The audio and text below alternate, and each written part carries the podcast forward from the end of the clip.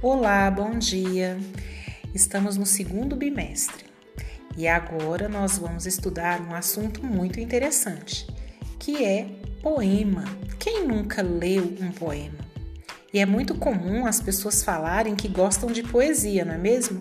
Pois o que é a poesia? A poesia ela está dentro do poema. Ela está dentro de uma canção, de uma obra de arte. A poesia ela é um sentimento. Quando você descobre o sentimento que está dentro daquele texto.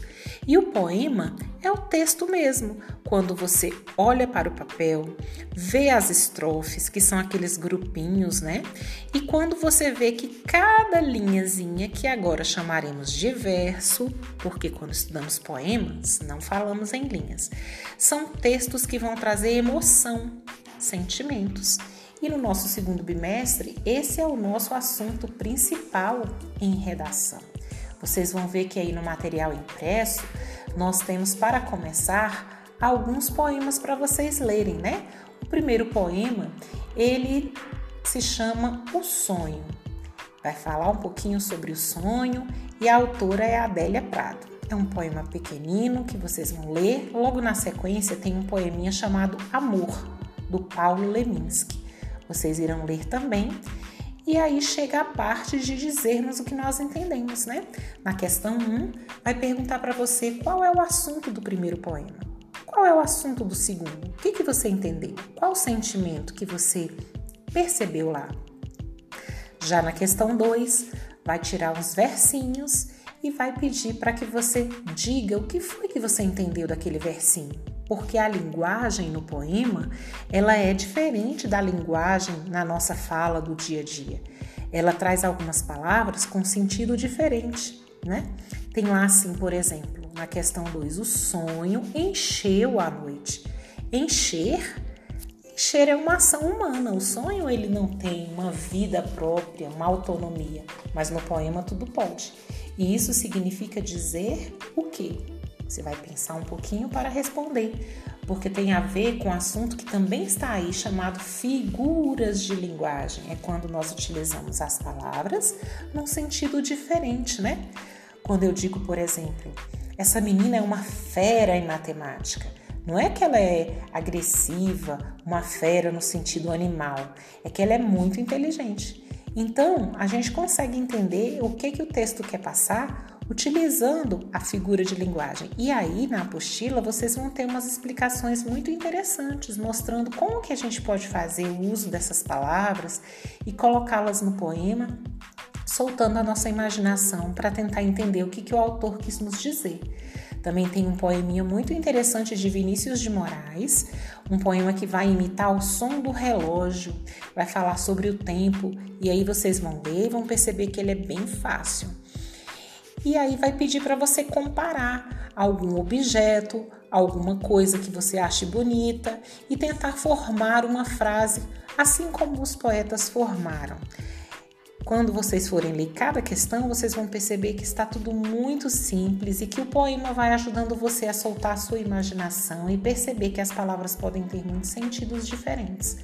E ao final você vai fazer um poema, versinhos, para que você possa acrescentar ainda mais brilho a esse conteúdo, que é um conteúdo muito gostoso, muito leve de nós estudarmos. E você pode até fazer um desenho que combine e que ilustre muito bem com a sua produção. Eu espero que você se divirta aprendendo, leia os poemas. Qualquer dúvida pode acionar a sala de recursos, se for o caso, ou no grupo da turma, passar para a coordenadora qualquer dúvida que você tenha, que eu estou à disposição. Um grande abraço e bons estudos!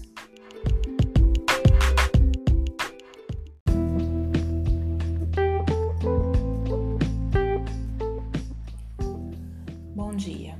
Hoje nós vamos falar um pouquinho sobre o que aprendemos no nosso curso Saber Mais a respeito da matriz de referência do SAEB. Bom, o SAEB, que é o Sistema de Avaliação da Educação Básica, através dessa matriz de referência, faz um recorte do currículo. Ou seja, através de questões de múltipla escolha, o aluno é convidado a testar os seus conhecimentos. a responder questões que são contextualizadas de acordo com aquilo que ele deve conhecer e saber com relação ao nível do que ele está estudando. Vimos também que esse recorte é norteado pelos conteúdos do currículo. São feitas questões, são analisadas de forma criteriosa, passam por uma avaliação para que, enfim, possam ser colocadas nessa prova. Vimos também que essa matriz de referência vai tratar do conjunto de descritores, que são as habilidades que o aluno deve ter a respeito daquilo que ele aprende.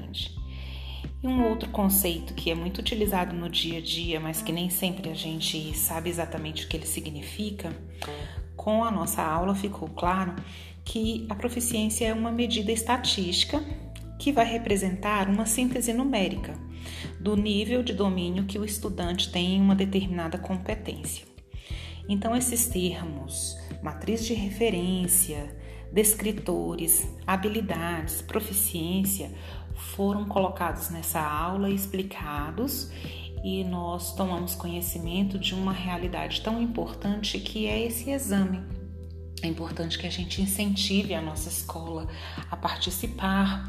Os nossos alunos não devem ser treinados de forma sistemática, mas sim é, estimulados a conhecerem esse tipo de prova e aplicarem o conteúdo que estudam de forma consciente, tendo noção de como isso é importante na sociedade e não se prender apenas a se preparar para responder uma avaliação deste nível mas sim para adquirir a aprendizagem em cada momento de estudo e que este teste, que esta avaliação, ela seja um complemento e venha enriquecer ainda mais o nosso trabalho e valorizar é, o trabalho do professor e também colocar a escola em sintonia com aquilo que a sociedade requer que o aluno tenha.